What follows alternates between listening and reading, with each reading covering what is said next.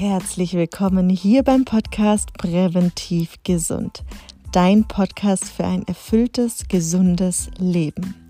Mein Name ist Larissa Cecil und ich freue mich riesig, dich heute wieder hier begrüßen zu dürfen. Ich wünsche dir ganz viel Spaß beim Zuhören. Heute habe ich einen ganz besonderen Gast bei mir im Podcast. Die liebe Sefta spricht mit uns über ihre Krebsgeschichte. Sefta, stell dich doch gern einfach mal erstmal vor. Ja, hi, also ich bin Sefta Janssen. Ich bin äh, 23 Jahre alt und äh, studiere Wirtschaftswissenschaften und habe die Diagnose Krebs bekommen und auch den Krebs besiegt. Genau. Ähm, ja, ich poste Videos auf Instagram, um andere zu motivieren und ähm, anderen diese Kraft zu schenken, die ich von meiner Familie und von meinen Freunden bekommen habe. Ähm, genau. Und möchte damit andere motivieren zu kämpfen und ähm, sich selbst zu lieben.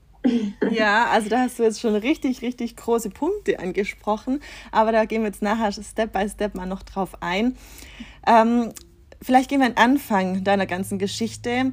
Gab es irgendwie einen Punkt, ähm, wo es dir nicht gut ging, dass du zum Arzt bist und dann wurde das zufälligerweise entdeckt oder wie hat die ganze Geschichte bei dir begonnen? Ja, genau. Also ähm, auf einmal habe ich mich eingecremt und ähm, habe auf einmal so einen Knüppel über meinem Hals gespürt. Das war so äh, Mitte Oktober und ähm, bin dann zum Arzt gegangen und habe dann gesagt, ja, ähm, ich habe das hier über meinem Hals, können wir denn irgendwas machen? Und er hat mich eigentlich gar nicht ernst genommen, hat gemeint, ja, ähm, du übertreibst voll, was ist das? Ähm, das ist nichts Besonderes oder so. Ähm, dann meinte ich, ja, können wir denn CT oder ähm, MRT machen? Und er meinte dann halt, äh, ja, okay, ähm, können wir ruhig machen, gar kein Problem. Und dann ähm, habe ich das machen lassen und weil ich so ein schlechtes Gewissen bei ihm hatte, habe ich dann gesagt, okay, ich suche mir einen anderen Arzt, suche mir eine zweite Meinung. Bin dann zu einem Arzt ähm, eine Stadt weitergegangen, auch zu einem Chirurgen, da war aber diesmal eine Vertretung da. Und dann hat er sich das auch angeguckt. Er meinte, hm, das ist echt ungewöhnlich. Ähm, ich weiß nicht ganz genau, was das ist. Warte noch mal vier Wochen ab. Hab dann vier Wochen abgewartet und dann hat er halt, ähm, dann habe ich halt, bin halt wieder zu ihm gegangen und habe dann ähm, gesagt, ja, das ist immer noch nicht weg. Und da war aber diesmal der richtige Arzt. Und ähm, dann hat er gesagt, hm, könnte eine Lymphknotenerkrankung sein, ähm, aber ich traue mich nicht richtig dran, ähm, weil es lag halt auch zwischen der Hauptschlagader und er meinte, ja, komm, ich habe ähm, bei uns in der Nähe einen Chefarzt, einen Gefäßchirurgen, und der sollte sich das mal bitte angucken. Und dann hat er sich das angeguckt, dann war er 15 Minuten weg. Da wollte auch erstmal eine Vertretung kommen. Dann habe ich gesagt, nein, ich möchte den richtigen Chefarzt sprechen diesmal. Und ähm, ja, dann ist er halt wirklich gekommen und dann meinte er, ganz komisch, auch in Corona-Zeiten ist so die Schulter entlang gegangen, hat so meine Hände genommen hat mich dann angeguckt und ich dachte mir, okay, was passiert denn jetzt? Und dann hat er gesagt, Frau Janssen, ähm, Sie haben Lymphknotenkrebs. Und ich dann erstmal so, wow. Ich kam erstmal gar nicht klar und ähm, dann hat er gesagt, was, was man äh, machen könnte, dass man direkt eine Chemo machen sollte, weil es wirklich darauf hinauslief, dass es Krebs ist. Und dann ähm, konnte ich erstmal gar nichts wahrnehmen. Und er hat auch gemeint, er hat irgendwas erklärt und dann habe ich gesagt, stopp, Sie müssen mir alles aufschreiben. Ich kann das gerade nicht wahrnehmen und ähm, hat dann mir gesagt, ja, eine Chemo können, äh, können wir jetzt durchführen und hat mich dann zu einer Klinik geschickt oder mir eine Klinik empfohlen. Und weil ich schon so viel schlechte Erfahrungen mit Ärzten gemacht habe, ich war jetzt, bei, das war jetzt der vierte Arzt, der mir erst die Diagnose gegeben hat. Und ähm, dann habe ich halt einen ähm, befreundeten Chefarzt gefragt von uns und er meinte, stopp, bevor wir Schritt ähm, drei machen, lass uns doch erstmal Schritt eins und zwei machen. Also wir haben noch keine Biopsie, gar nichts gemacht. Und ähm, genau, dann habe ich halt eine Knochenmarksentnahme gemacht und währenddessen halt auch eine Lymphknotenpunktion und habe mich dann auf verschiedene Viren testen lassen gegen HIV, gegen so eine Schafskrankheit, also gegen alles Mögliche, ähm, weil HIV halt auch ähm, so quasi ist eigentlich unmöglich, also gar nicht möglich, dass ich es haben kann, aber er wollte es trotzdem testen lassen und weil die Lymphknoten halt davon anschwellen. Genau. Und es sah zu 95 Prozent gut aus. Und dann hat er halt gesagt, ja, Frau Janssen, stellen Sie sich mal vor, wir lassen, lassen es dabei und in fünf Jahren ist es dann zu spät. Was machen wir dann? Und das war meine erste OP und er meinte, lass uns bitte lieber eine Lymphknoten-Biopsie ähm, durchführen, damit wir 100 Prozent wissen, dass es wirklich kein Krebs ist. Genau, und dann habe ich halt ähm, ja, das war am 15. Januar, habe ich dann die OP machen lassen und am 25. Januar, also am Geburtstag meiner Mutter, habe ich dann die Diagnose bekommen, dass ich halt äh, Lymphknotenkrebs habe und ja, das war erstmal ein ganzes Stück später.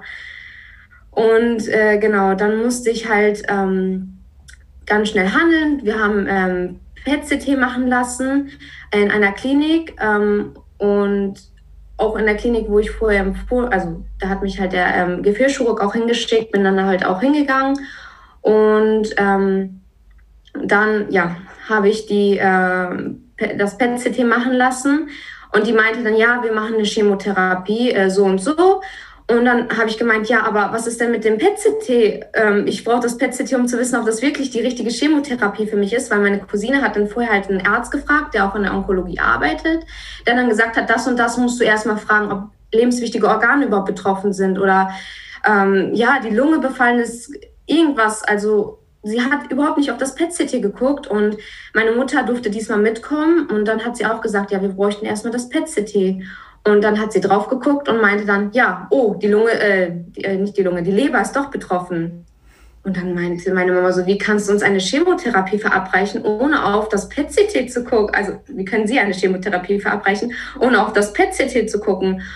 Und dann ähm, haben wir gesagt, nee, hier wollen wir auf jeden Fall nicht hin, weil man schaut nicht genug drauf, man nimmt sich nicht die Zeit und sind dann zu einer Uniklinik gegangen. Und zum Glück haben wir das gemacht, weil die haben uns eine ganz andere Chemotherapie ähm, ja quasi empfohlen als das, was die uns da gesagt haben. Und genau, dann haben wir halt auch schnell ähm, ähm, eine Eizellennahme durchgeführt.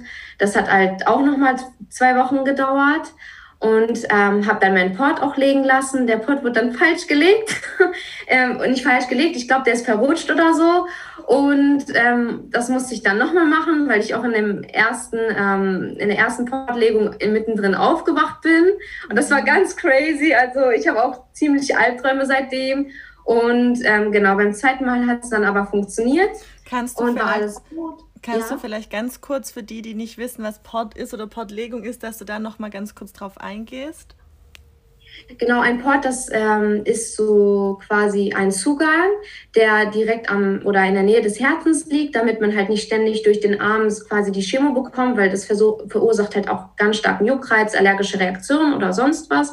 Und ähm, das wird dann halt unter die Haut äh, implantiert und genau darüber kommt dann quasi so eine Nadel, die ist, glaube ich, ein Zentimeter groß und darüber wird halt die, ähm, wird das halt angesteckt und die Chemo wird halt darauf ähm, ja, angelegt. Okay. Genau, das ist halt ein Port. Ja, ja, also ja, genau. Also normalerweise entstehen auch keine Komplikationen oder so. Ich finde den Port auch viel, viel besser, als irgendwie die ganze Zeit eine Nadel durch den Arm geste gesteckt zu bekommen. Genau. Und ähm, dann haben wir das halt machen lassen und hatte dann am 1. März meine Chemotherapie. Genau. Okay. So fing das Ganze erstmal an. Und hatte, genau, ich hatte BH-Corp eskaliert. Das ist echt eine sehr starke Chemo, also vier Zyklen mit insgesamt 16 Chemos. Und ähm, genau, habe dann meine letzte am 28. Mai bekommen und hatte dann am 14. das ähm, PET-CT um zu gucken, ob ich wirklich noch Krebs habe. Und zum Glück habe ich am 16. dann die Diagnose bekommen, dass ich krebsfrei bin. Schön. So, ja. Schön. Das war jetzt ein ganzes mega. Stück. Ja, doch, doch, aber mega ja. interessant. Und jetzt weiß man wenigstens mal so, okay, wie kam es dazu? Was, was hast du alles durchlebt? Und ähm, Wahnsinn. Aber das Endresultat zählt und das ist das Aller, Allerschönste, was man überhaupt haben kann und hören kann, oder? Das ist ja Wahnsinn. wenn man dann die Diagnose wieder bekommt, dass es wirklich, ähm, dass, es, dass du geheilt bist, oder? Ja. Das ist schon ja, auf jeden Fall. Auf jeden Fall. Also als ich das dann gehört habe, da habe ich Freudensprünge, ich habe getanzt, ich habe meine Mama nur noch angeguckt und gesagt, Mama, endlich bin ich frei. Endlich muss ich das nicht mehr machen. Endlich bin ich da durch. Also das war wirklich, meine Mama und ich haben uns dann angeguckt und gesagt, krass, ey, endlich sind wir davon befreit. Wahnsinn. Ja, das ganz viel. Und ähm, meine Mama hat ja auch die Diagnose bekommen und äh, also an ihrem Geburtstag, äh, dass ihre Tochter Krebs hat und dass wir das dann quasi zusammen geschafft haben, das war ja echt schön. Ja, ich hoffe, ich habe nicht so durcheinander gesprochen, weil es war wirklich alles so ein Durcheinander, bis ich überhaupt zu dieser Diagnose kam.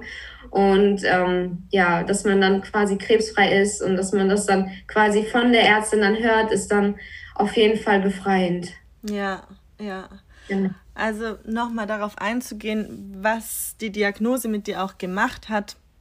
Ähm, vor allem, wenn du auch sagst, du hattest jetzt da auch von dieser Pottlegung wirklich ja, so auch Albträume, weil das einfach nicht funktioniert hat. Es ist schon auch Wahnsinn, was da so mit dem Körper auch passiert und mit der Psyche vor allem. Ähm, über welchen Zeitraum hat sich denn das jetzt alles erstreckt? Also war das jetzt wirklich innerhalb ein halbes, innerhalb von einem halben Jahr alles, oder?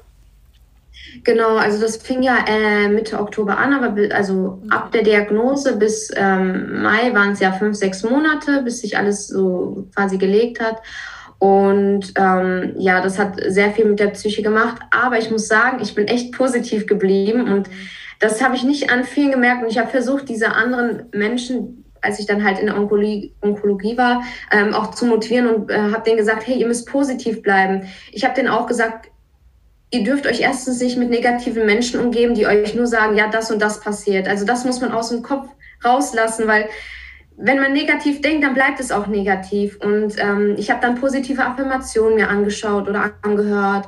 Ich habe äh, mir viele ähm, Glaubenssätze durchgelesen. Ich habe viel getanzt. Ich habe einfach so viel wie möglich Positives in mir hinein gesaugt, sage ich mal, dass ich auf jeden Fall ähm, quasi äh, ja an nichts Negatives denken konnte. Ich habe ähm, positive Serien geguckt, wo man halt wirklich nur ähm, lachen musste. Comedy-Sachen habe ich mir angeguckt. Ich habe gemalt, ich habe mich abgelenkt, ich habe gelesen.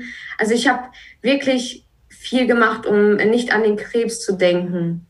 Und ähm, quasi auch, ich habe mir in der Zukunft vorgestellt, was könnte, also was könnte sein, wenn ich den Krebs besiege.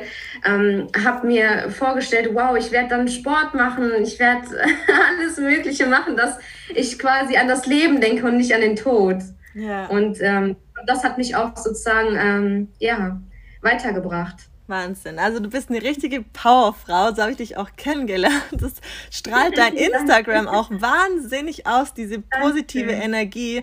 Und es ist ja einfach nicht, die meisten Menschen koppeln einfach Krebs mit ähm, belastend, ist es natürlich auch, also das möchte ich jetzt gar nicht vorwegnehmen, ja. aber äh, belastend, ähm, negativ, ähm, man fällt in ein Loch, man, man ja, kommt da nicht mehr raus und ich war auf deinem Profil und war wirklich nur so am Strahlen von Bild zu Bild. Und also du ja. bist wirklich eine richtige Powerfrau. Und ich glaube, das, das hat dich auch da einfach so ein bisschen durchgezogen diese positiven Sachen, das, ist, das spielt so, so eine große Rolle, dass es wirklich oft unterschätzt wird, was auch das Mindset, die, das, die mentale Stärke da wirklich bewirken kann, über eine Krankheit hinwegzukommen oder überhaupt eine Krankheit äh, zu durchleben, also irgendwie darauf wieder rauszukommen. Und ich finde das wahnsinnig beeindruckend bei dir, wirklich. Da bekomme ich auch jedes Mal Gänsehaut, weil du wirklich so viel ausstrahlst an positiver Energie. Das würde mich jetzt auch mal interessieren. Warst du schon immer so positiv? Kam das dadurch oder war es also durch den Krebs jetzt auch durch die Geschichte oder ähm, eher schon aus deinem Elternhaus? ich sag mal so, ich war früher sehr, sehr viel gestresst. Ähm, klar, es gab Phasen halt, ähm, wo ich dann halt auch negativ gedacht habe, aber wirklich der Stress ähm, hat mich dazu geführt, dass ich ab und zu sehr negativ war. Und während der Krebsphase habe ich einfach gemerkt, ich hatte diesen Stress nicht mehr und ich weiß nicht warum, aber ich hatte Pausen und der Krebs hat quasi auch dazu geführt, dass ich auf jeden Fall positiver geblieben bin. Also man muss aus jedem Negativen irgendwas Positives ziehen und das ist auf jeden Fall ja entstanden, dass ich äh, so positiv geworden bin. Also noch, ich war früher vielleicht auch positiv, aber das ist so, ich weiß nicht, man strahlt was ganz anderes seitdem aus. Also seitdem man nicht mehr so gestresst ist. das ist mir auch aufgefallen. Und ich muss auch sagen, mein Umfeld hat mir aber auch diese Stütze gegeben, dass ich halt auch stark geblieben bin. Also ich bin durch den Krebs stärker geblieben und ähm, ja, kann jetzt anderen halt vermitteln, dass ich, dass man einfach positiv bleiben sollte. Mhm. Weil es bringt nichts, was andere, also es bringt nicht negativ zu, zu werden oder zu sein, weil ähm, es ist da und du musst es bekämpfen, also nicht, man muss es bekämpfen. Viele sagen ja, ich lebe mit dem Krebs, aber nein, ich möchte den Krebs, ich möchte damit nicht leben, ich möchte es einfach weghaben.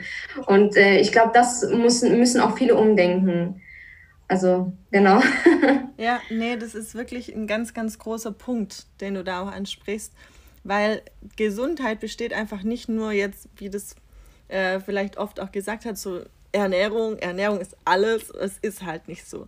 Ernährung ist ein ja. Teil davon, aber die, dieser mentale Teil von der Psyche auch oder wie dein, dein Umfeld ist, wo du lebst, ja. ähm, mit wem du dich umgibst, ähm, ja, welche Einflüsse dich auch, auch Alltagsgifte, ja, alles Mögliche spielt eine Rolle. Und da ist es echt wichtig, das nicht immer nur so komplett pauschal zu sehen, so eine Säule und die macht mich gesund oder krank und es ist einfach nicht so. Es ist wirklich breit gefächert und da gehört so, so viel mit dazu ich muss auch sagen, sehr viel Selbstliebe gehört dazu. Ja. Ähm, ich habe mich, weil ich dadurch, dass ich halt nicht mehr gestresst war und so viel Zeit habe, habe ich mich quasi mit mir selber beschäftigt und habe mir auch Podcasts angehört über das Thema Selbstliebe, über positive Affirmation. Und ich muss das äh, muss auch sagen, dass das mir auch sehr viel geholfen hat, dass ich quasi ähm, die Liebe zu mir selber gefunden habe. Und ähm, dafür bin ich auch dankbar, weil ähm, ja, wie gesagt, ich habe nur Positives eigentlich daraus gezogen. Klar, der Krebs während der Chemophase war halt wirklich sehr anstrengend, aber in den Chemopausen habe ich wirklich mich mit mir selber beschäftigt und das hat mir quasi geholfen. Auch, dass ich ähm, quasi, ähm, ja, sag ich mal, mich ohne äh, Haare schön finde, dass ich damit rausgehen konnte, ähm, mich von anderen Menschen nicht beeinflusst habe, aber genau, also Thema Selbstliebe ist da auch ein großes Thema, was das angeht, weil viele Leute schämen sich damit, ähm, mit Glatze rauszugehen, was mich richtig traurig gemacht hat. Ein Kind hat sich einfach versteckt. Ähm, ob, das ist also, das war auch ein krebskrankes Kind, hat sich einfach hinter der Mama versteckt, weil es keine Haare hat. Und das war für mich so traurig. Und ich denke mir so, in unserer heutigen Zeit müsste man sich eigentlich doch dafür gar nicht schämen, weil man kann doch nichts dafür, dass man quasi die Haare verliert. Und das hat mir gezeigt, dass ich halt quasi, ähm, ja, den anderen vermitteln möchte, hey, du hast dir die Krankheit nicht ausgesucht, ähm, du kannst auch mit Glatze rumlaufen. Das ist egal, ob was die anderen denken, Hauptsache du bist selbst mit dir zufrieden und mhm. du liebst dich selber. Ja, ich glaube, das Haare-Thema ist für viele, was ähm, vor allem für viele Frauen so das Schlimmste, woran man denken könnte, dass man sich die Haare abrasieren oder die, dass die Haare mhm. ausfallen ähm, und man dann eine Glatze hätte ich glaube, es ist, es ist wie alles wirklich Einstellungssache. Findet man es schlimm oder findet man es nicht schlimm? Durch was kommt es? Durch was muss ich, mit was hängt es natürlich auch zusammen? Mit was verkoppel ja. ich dieses Gefühl, dass ich ähm, jetzt mit Glatze vielleicht ja leben soll erstmal eine, eine Zeit lang. Aber ich habe bei dir auch gesehen, dass du eine Perücke hast. Nutzt du die wirklich oft ähm, oder eigentlich eher weniger? Ich habe sie bis jetzt dreimal nur angezogen. Einmal für ein Foto und zweimal, weil ich halt auf eine Hochzeit gegangen bin. Okay. Also nicht auf eine Hochzeit, aber das war so eine kleine Feier, so eine kleine Hochzeitsfeier. In Corona-Zeiten darf man ja nicht groß feiern. Ja. Und ähm, genau, sonst habe ich sie gar nicht so oft angezogen, aber ich habe sie einfach nur vorsichtshalber geholt ähm, oder angeschafft, weil ich weiß ja nicht, wie ich in, ich wusste halt nicht, wie ich in dieser Zeit denke oder wie es, wie es mir geht. Aber ähm, genau, ich habe sie nur zwei, dreimal angezogen und es war ähm, ja gar nicht nötig, dass ich sie eigentlich gekauft habe. Aber für viele ist es halt wirklich ein Problem und da verurteile ich auch gar keinen, weil ähm, man sollte sich in dieser Zeit einfach wohlfühlen und wenn man sich mit der Perücke wohlfühlt, warum nicht? Also da verurteile ich wirklich gar keinen. Ähm, ich persönlich mag es einfach nicht. Äh, man schwitzt sehr stark darunter. Und ähm, ja, es äh, macht für mich eigentlich gar keinen Unterschied, wie ich äh, schon erwähnt habe, dass ich mich quasi selber liebe und das ist eigentlich egal, ob ich eine Perücke trage oder nicht. Ja, ja. Genau. Ja, ich glaube. Ähm, aber es war erstmal krass, als ich meine Haare abrasiert habe, weil ich wollte schon immer mal wissen, wie ich mit Glatze aussehe. und mein Freund hat sie mir dann auch abrasiert und dann habe ich auch gesagt, ja, bitte nicht Seiten aufnull, also bitte kein Undercut oder so, wie so Junge. Also das wollte ich erstmal nicht und wir haben dann halt, glaube ich, drei, sechs Millimeter gelassen. Also ähm, ja, das wollte ich erstmal nicht. Also keine Seiten auf Null. ja, den Moment, den großen, das ist ja ein Wahnsinnsmoment, ja, den hast du nicht privat gehalten oder vorerst vielleicht, aber du hast ihn echt mit der Öffentlichkeit geteilt. Und das Video habe ich mir auch echt öfter angeschaut und man erwartet vielleicht eine andere, ein anderes Video, eine andere Mimik von dir, eine andere Reaktion. Das möchte ich jetzt hier gar nicht verraten. Das kann jeder dann selber mal bei dir nachschauen. Ähm, man erwartet ein anderes Video, glaube ich, oder? Das bekommst du auch oft zurückgemeldet. Ja, also ähm, man erwartet wirklich was anderes. Also man denkt ja, man heult, aber ähm, ich habe mich eher gefreut, gewundert, ach krass, so siehst du mit, äh, mit Glatze aus. Das ist, ist, ja gar nicht so schlimm. Also es sind wirklich nur Haare und ähm, es kommt wieder. Und ähm, ich glaube, das muss man sich ähm, dann im Hinterkopf behalten, dass die Haare auch wiederkommen. Und ähm, es ist mal was Neues und ähm, mal was anderes. Und ja, man kann einfach nichts dafür. Und ich finde einfach, ähm, genau, es ist gar nicht so schlimm, wie, wie man es vielleicht ähm, ja, denkt. Ja. ja, nee, also wir hatten ja vor kurz davon. Ähm, ich beschäftige mich auch schon seit über zwei Jahren damit, meine Haare zu spenden, weil ich schon lange Haare habe und lasse jetzt immer noch mehr wachsen. Gehe gar nicht zum ähm, Friseur, da Spitzen schneiden oder so, nichts da. Die müssen so lang wie möglich sein, dass ich die dann auch irgendwann spenden kann, weil ich das einfach unbedingt möchte. Und da war auch immer das Thema, okay, bis wohin lasse ich sie dann auch abschneiden? Und irgendwie reizt es mich wirklich mal eine Glatze zu haben, wie du jetzt gerade auch gesagt hast, dass du das mal irgendwie, dass dich das auch interessiert hatte. Ähm, andere, andere halten mich da auch für völlig äh, verrückt, dass ich daran überhaupt ähm, denke, sowas machen zu können. Aber ähm, wie gesagt, also ich möchte jetzt einfach noch so aufs Maximum, so lange wie es geht, wachsen lassen, dass eben die Perückenknüpfer brauchen da dann auch ähm, möglichst ne, ja, viel Haar, also nicht viel, sondern langes Haar, dass sie da dann auch gut mitarbeiten können. Und ähm, ich bin mal gespannt, wann, wann es dann soweit sein wird und ähm, wie kurz meine Haare dann sind. Bin ich auch mal gespannt, ja. Aber ich finde es ganz, ganz toll. Also wie du sagst, ähm, es ist eine Einstellungssache. Wie du damit klarkommst, ob das für dich wirklich ein Weltuntergang ist oder ob du dir sagst, hey, die Haare wachsen ja wieder. Ähm, verrat ja. mal noch, äh, wie du das Haarwachstum bei dir förderst, damit die Leute wissen, dass ich nicht über Instagram immer nur Quatsch rede. Nein, auf gar keinen Fall. Also ich habe mich mit dem Thema Wachstum schon, also Haarwachstum schon früher beschäftigt, weil ich hatte früher auch sehr dünnes Haar und man sagt ja auch nach der Chemo kommt jetzt dickeres Haar. Ähm, aber um ähm, das Wachstum zu fördern, habe ich dann halt Gerstengras. Ich benutze, also ich trinke seitdem die Chemo vorbei ist, jeden Morgen Gerstengras und Kurkuma. Mhm. Ähm, äh, Vitamine, also das ist das A und O eigentlich nach der Chemo, weil die Chemo hat so viel entzogen und es ist so wichtig, danach vitaminreich sich zu ernähren und ähm, auch Vitamine zu sich zu nehmen. Und das Gerstengras hat mir wirklich sehr geholfen. Also wirklich, meine Haare wachsen so mhm. schnell. Äh, ich, ich komme gar nicht mehr hinterher, also überall, sage ich mal so. kenne ich, kenne ich. Es wächst nicht nur auf dem Kopf. Nein, nicht nur auf dem Kopf, also es, äh, Kopf, sondern es wächst überall. Also ähm, ja, ja, ganz viele Büsche. überall, nicht nur auf dem Kopf. Ja, und ja. genau, das hat mir, äh, das wäre, also das hat mir jetzt auch geholfen, dass meine Haare ähm, jetzt sehr schnell wachsen. Hm. Ja. Genau. Also da ist vielleicht auch nochmal ähm, zu erwähnen, also ich arbeite ja auch mit äh, Krebspatienten. Hauptsächlich mhm. bei mir sind es natürlich Krebspatienten äh, durch äh, Lungenkarzinom oder Kehlkopfkarzinom.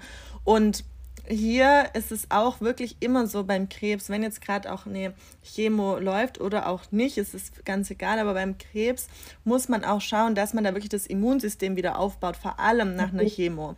Ja, weil das wird so runtergeschraubt, die Patienten sind viel anfälliger für irgendwelche Erkrankungen ähm, man ist ganz, ganz empfindlich mit allem. Die, man muss auch vielleicht sagen, die Chemo tötet ja nicht nur die bösen Zellen ab, sondern eben auch die gesunden im Körper. Und da ist es wichtig, das wieder aufzubauen, weil die gesunden brauchen wir. Also wenn man großflächig abtötet, muss auch wieder irgendwo ja. was nachwachsen und was nachgebildet werden. Und deshalb, wie du sagst, äh, der Punkt ist super wichtig zu schauen, dass das Immunsystem wieder hochgefahren wird, gepusht wird ähm, mit eben Gerstengras und Kurkuma und äh, weiteren Vitaminen. Das ist wirklich ein ganz, ganz großer, wichtiger Punkt, den du da angesprochen hast. Ja. Also ich habe mich auch während der Chemo sehr ähm, weizenfrei und zuckerfrei ernährt, weil ähm, man sagt ja, dass äh, der Krebs sich von Zucker ernährt und ähm, Weizen oder getreidehaltige Sachen, die ähm, wandeln sich ja nachher im Körper in Zucker um. Deswegen habe ich das auch weggelassen. Also ich war da wirklich strikt. Ähm, man fühlt sich auch immer danach träge, deswegen hm, habe ich das auch komplett weggelassen, weil ich brauchte Energie und ich krieg vom Zucker und vom Weizen keine Energie. Ja. Und deswegen habe ich das halt quasi ersetzt und habe dann ähm, wirklich ähm, viel Gemüse gegessen, viel äh, Obst gegessen. Ähm, ich habe ähm, mir frisch gepresste Säfte gemacht. Ich habe Basenzitrat genommen. Also das muss man auch mit dem Arzt absprechen. Also ähm, ich habe erstmal so eine ganze Liste geschickt, ob ich das überhaupt nehmen darf oder nicht.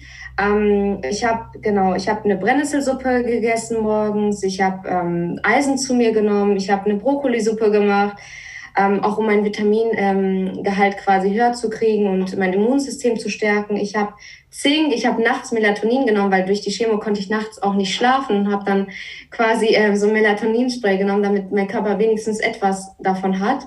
Und genau, habe ganz viel Zwiebel und ganz viel Knoblauch gegessen. Also ähm, das ist, ich hatte Geruch Geschmacksverlust und das hat ganz gut gepasst, sage ich mal so. Man muss ja immer alles positiv sehen. Und habe pro Woche, also nein, an einem Tag habe ich sogar eine ganze Knolle äh, Knoblauch gegessen. Die ganze Knolle. Und meine Mama kam in den Raum rein und dachte sich so, was riecht denn hier so? Und ich so, oh Mama, tut mir leid. Und ja, ich finde also, man sagt ja auch, dass, ähm, dass ähm, quasi Knoblauch und Zwiebeln sehr gut gegen Krebs helfen. Und ich habe es einfach durchgezogen. Ich habe einfach so viel Ja, ich habe es einfach, ich, ja. ich, weiß nicht, ob man es, diese Borscht, diese russische Suppe, da ist wirklich alles drin. Da ist Kohl drin, da sind Karotten drin, da sind Zwiebeln drin und habe dann zusätzlich noch Knoblauch reingetan und habe dann jede, jeden Tag diese Suppe gegessen mit Knoblauch. also ich, ich, muss sagen, mir hat das auch sehr viel Kraft gegeben und ähm, hat quasi auch mein Immunsystem gestärkt. Und ähm, ja, also ich habe da versucht, so viel wie möglich zu mir zu nehmen. Wenn, wenn die Chemo schon alles zerstört hat, dann habe ich wenigstens versucht, das sozusagen auszugleichen. Ja, ja. Ja, mega. Genau. Gab es denn noch irgendwelche ähm, weiteren Nebenwirkungen von der Chemo, wo wir jetzt vielleicht noch nicht drauf eingegangen sind? Ja, also ich hatte ähm, wirklich sehr viele Nebenwirkungen. Ähm, ich muss auch dazu sagen, jeder Körper, also das sage ich vor, im Vorabs auch, ähm, jeder Körper reagiert anders, jeder hat ein ähm, anderes Immunsystem. Also bei mir war es so, ich hatte wirklich fast alles von allergischen Reaktionen bis Fieber bis fast, also ich kam auch fast zu einer Bluttransfusion, also noch nicht ganz, ähm, bis hin von Kopfschmerzen bis hin ähm, zu, ähm, ich weiß nicht, Übelkeit hatte ich, also das sind die klassischen Symptome und die hatte ich auch alle. Und genau, Geruchs- und Geschmacksverlust hatte ich dann auch und habe es bis jetzt immer noch, mhm. leider. Aber ähm, ich lasse mich davon nicht abhalten und ähm, habe trotzdem weitergekämpft und versucht irgendwie äh, genau durch Ernährung oder durch, ähm, sage ich mal, Mindset das alles zu stärken. Mhm. Und ähm, es hat auch geklappt. Also so ist das nicht. Ich bin jetzt krebsfrei und ähm, bin trotzdem immer noch ähm, ja, motiviert und äh, stark. Ja, mega schön. Ähm, wie ist es, wenn du, also ist es vom Geschmack und vom Geruchssinn so, dass es komplett weg ist oder ist es zum Teil da? Oder was manche Krebspatienten dann auch mir ähm, schon gesagt haben, dass dass sie dann nur noch zum Beispiel bitter schmecken oder nur noch sauer schmecken oder so, dass es dann in eine Richtung geht? Also bei mir war das so, ich habe einen veränderten Geschmack ähm, bekommen. Das heißt, also ich, ich kann da, ich habe diesen Geschmack noch nie geschmeckt. Also es ist so ähm, ganz anders. Also wenn man Blinden fragen würde, beschreib mir die Farbe äh, schwarz, er könnte die nie beschreiben. Und so ist das auch bei diesem Geruchs- und Geschmacksverlust bei mir zumindest. Also ich habe diese Geschmäcker oder diese Aromen noch nie in meinem Leben gerochen oder geschmeckt. Also es ist ganz, ganz komisch. Also ich sag mal so, alle das Problem ist halt wirklich, alle Gewürze riechen gleich. Das schon, mhm. aber die riechen nicht nach dem Ursprungsgeruch. Ja. Also es ist komisch. Also dann habe ich auch versucht, mich so gesund wie möglich zu ernähren, weil ähm, wenn ich es eh nicht schmecke, warum, warum nicht? Warum? Dann esse ich es einfach. Ja, ja, Und ähm, ja, genau, das ist so ein veränderter Geschmack, den kann ich eigentlich gar nicht beschreiben. Aber das muss nicht bei jedem so sein. Meine Freundin zum Beispiel, die ich dann in der ähm, Onkologie kennengelernt hatte, ähm, die hatte das dann halt nicht. Mhm. Ist immer individuell, glaube ich. Genau. Gab es denn zur Chemo noch ähm, Alternativen, wie man hätte vorgehen können? Ähm, dadurch, dass ich, ach genau, was ich nicht erwähnt habe, ich war ja schon im vierten Stadium, heißt, ähm, bei mir war ja schon die Leber betroffen. Ähm, ich hatte einen, ähm, einen ganz großen unter dem Brustkorb und vier Stück oben. Und also eigentlich drei. Einer wurde mir halt durch die Biopsie entnommen. Und ähm, genau, das, da musste halt wirklich sehr, sehr schnell ge gehandelt werden. Und ähm, ja, da blieb halt mir nichts anderes übrig als die Chemo, zumindest laut den Ärzten. Und ähm, ich habe mich ja vorher noch nie mit diesem Thema Vorsorge und ähm, Chemo oder so beschäftigt. Deswegen ja, war das für mich sozusagen die einzige Möglichkeit. Ähm, am Ende der Chemo hat man halt nur noch entschieden, ob ich dann Strahlentherapie bekomme oder nicht. Aber dadurch, dass halt alles weg war, ähm, genau, äh, brauchte ich das dann halt auch nicht mehr. Okay. Genau. Und zu dem Thema. Ähm, bei Lymphknotenkrebs, ja. ja. Mhm. Nee, sag gut. Ähm, bei Lymphknotenkrebs ist Okay, bei Lymphknotenkrebs ist das halt so, man hat Glück im Unglück, weil Lymphknotenkrebs ist wirklich sehr, sehr gut behandelbar, wenn man es rechtzeitig entdeckt. Okay. Bei mir war halt wirklich schon, äh, da war ich halt schon im Stadium 4 und deswegen hat man halt gesagt, okay, da muss man echt schnell handeln und da äh, gibt es gar keine Zeit mehr zu überlegen. Mhm. Ähm, genau. Ja, da ist auch nochmal ah. wirklich wichtig zu sagen, was du vorher auch gesagt hast, eine Zweitmeinung einzuholen. Sich nicht nur äh, darauf ja. zu verlassen von einem Arzt, sondern mindestens eine Zweitmeinung. Denn du bist es lebende Beispiel ja. dafür, ja. Der eine Arzt so, ach ja, du übertreibst total. Passiert ja auch oft, ja. dass man da so ein bisschen äh, abgeschrieben ist dann, wenn man was vermutet.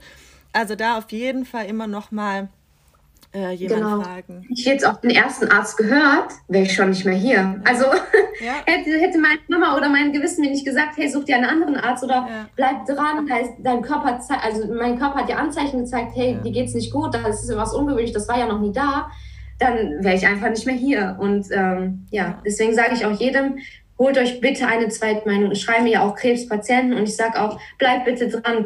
Such dir einen Arzt, der dich ernst nimmt, der sagt, hey, ähm, ich kontrolliere dich mal vernünftig und ich untersuche dich mal. Also ich mache meinen ganzen Check-up und ich kontrolliere nicht nur diese zehn Blut Blutwerte, die nur da sind. Also daran erkennt man eigentlich gar keine Krankheit, finde ich. Und äh, genau, hätte ich jetzt auf ihn gehört, wäre ich jetzt nicht mehr hier. Und da bin ich auch froh darüber, dass ich mir eine zweite Meinung geholt habe. Ja, auf jeden Fall.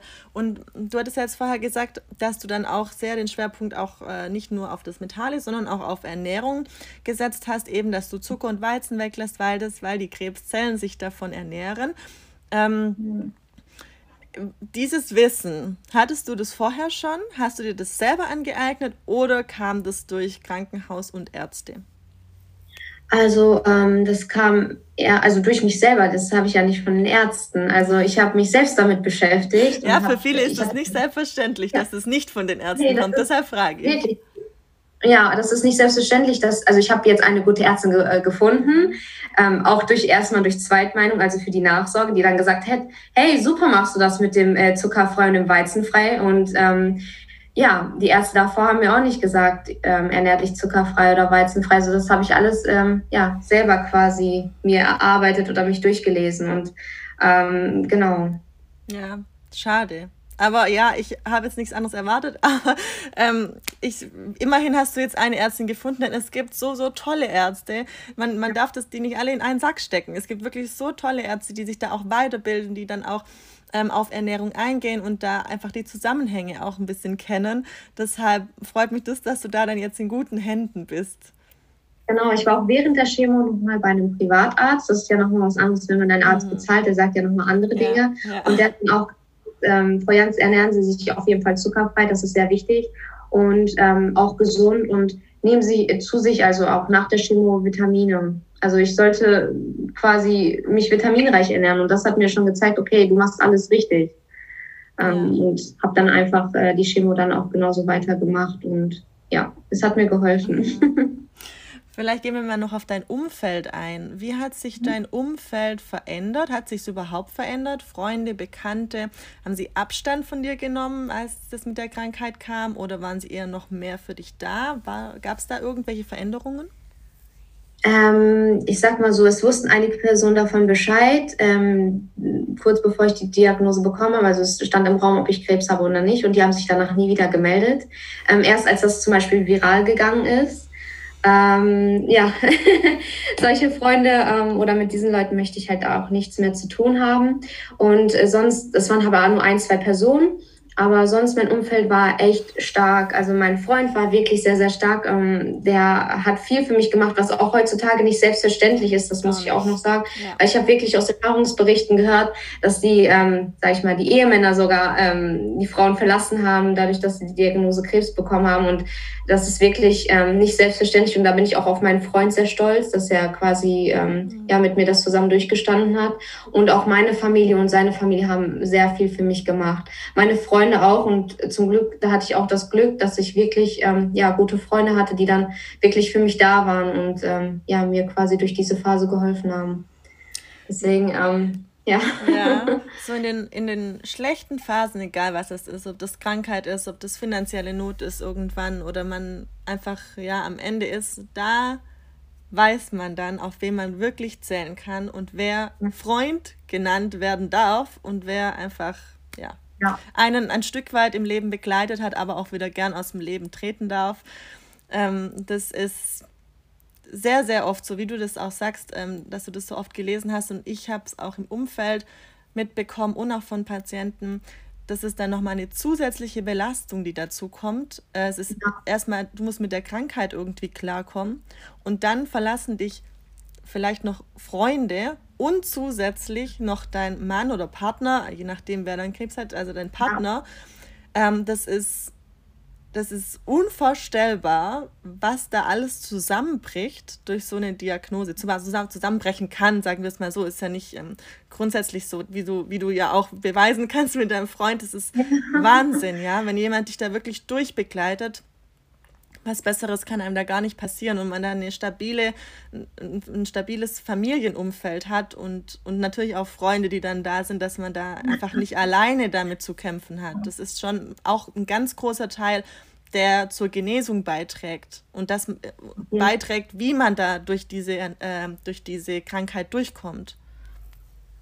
Genau. Und ähm, ja, deswegen möchte ich halt auch für andere sozusagen diese Stütze sein und möchte auch sagen, hey, ihr könnt mich anschreiben, wenn ihr Fragen habt, wenn ihr jemanden zum Reden braucht. Also ähm, manche haben ja nicht, ähm, also wie du schon sagst, es, die werden einfach verlassen, dadurch, dass sie einfach diese Diagnose bekommen haben. Und ich möchte halt den, diese Last nehmen und quasi für die da sein. Und deswegen mache ich das Ganze ja auch auf Instagram einfach. Leute, ähm, seht es einfach positiv. Ihr möchtet diese Menschen einfach nicht mehr um euch herum haben und ihr, ihr wisst ganz genau, wer dann für euch da ist und wer nicht.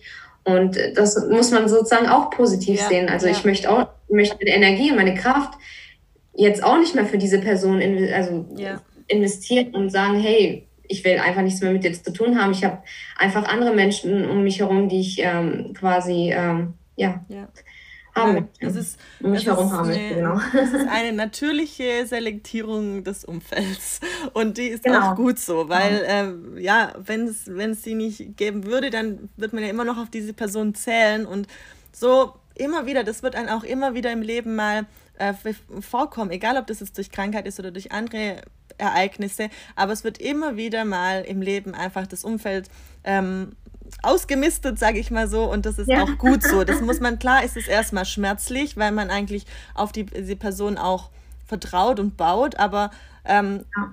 dann weiß man wenigstens, woran man ist und kann dann wirklich äh, komplett rein und ge, ge, wie sagt man, also einfach dann wieder weitergehen und weiß dann genau. ganz genau Bescheid über sein Umfeld. Und das finde ich was wahnsinnig Positives, so wie du das auch sagst. Man muss es positiv sehen.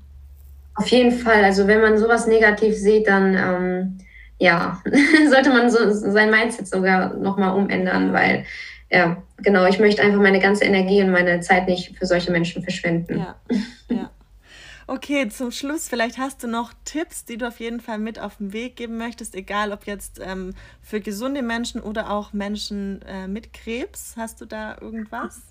Genau, was ich noch sagen möchte, und das ähm, möchte ich wirklich jedem zum, zu Herzen legen, nehmt euch Zeit und geht zur Vorsorge. Ähm, sucht euch einen Arzt, der wirklich Zeit für euch nimmt und nicht nur diese zehn Blutwerte sich anguckt und äh, sagt, okay, alles ist gut, sondern einer, der wirklich ähm, alles erklärt, der einen ganzen Checkup macht, der vielleicht auch einen Ultraschall macht, der alles abtastet. Also äh, Vorsorge ist das A und O, finde ich. Und hätte ich das vielleicht vorher gemacht und hätte mir quasi ähm, ja Zeit genommen für mich selber und gesagt, hey, da stimmt irgendwas nicht in deinem, mit deinem Körper, ähm, ja, dann hätte ich wahrscheinlich alles ähm, ja quasi nicht durchmachen müssen. Ja. Und Äh, genau, ernährt euch gut, das ist wirklich auch sehr, sehr wichtig. Das gibt euch ganz, ganz viel Kraft, nicht nur für kranke Menschen, auch für gesunde Menschen. Das merke ich ja jetzt auch. Ich bin gesund und ich brauche einfach diese ganzen Vitamine. Ich ähm, ernähre mich jetzt auch gesund und das werde ich auch ähm, ja, weiterhin machen. Und genau, ich äh, möchte auch, äh, dass ihr euch immer eine Zweitmeinung holt, ähm, weil eine Meinung reicht einfach nicht. Das habe ich einfach durch meine Erfahrung gelernt. Und ähm, ja, ähm, ich möchte auch, dass ihr einfach positiv bleibt, euch ähm, auch gesunde Menschen sollen äh, positiv bleiben, nicht nur Kranke. Ja. Und ihr könnt euch einfach Glaubenssätze ähm, durchlesen, vielleicht sogar aufschreiben. Ihr sollt euch mit euch selber beschäftigen, euch Zeit nehmen und ähm, vielleicht auch positive Affirmationen in der Nacht ähm, quasi anhören, während der Autofahrt, äh, wenn ihr im Zug sitzt, also überall, wo es nur geht, wo ihr Zeit habt. Und genau, haltet euch von negativen Menschen und ähm, Gedanken fern. Genau, das kann ich euch alles auf den Weg mitgeben, weil das ist einfach so, so wichtig ähm, für kranke und für gesunde Menschen. Ja, da sprichst du was an. Auch die Prävention wird oft unterschätzt, dass wir erst gar nicht krank werden, gell? mental und auch ähm, körperlich. Vielen, vielen lieben Dank, Sefta, für deine Zeit, für deine Offenheit, für dein Vertrauen, dass du da so rüber sprichst. Wirklich, dass ich schätze das ganz, ganz arg und äh, rechne das hoch an. Vielen, vielen lieben Dank. Ich danke dir, dass du mich eingeladen hast, wirklich. Also danke auf jeden Fall auch dafür und auch für deine lieben Worte.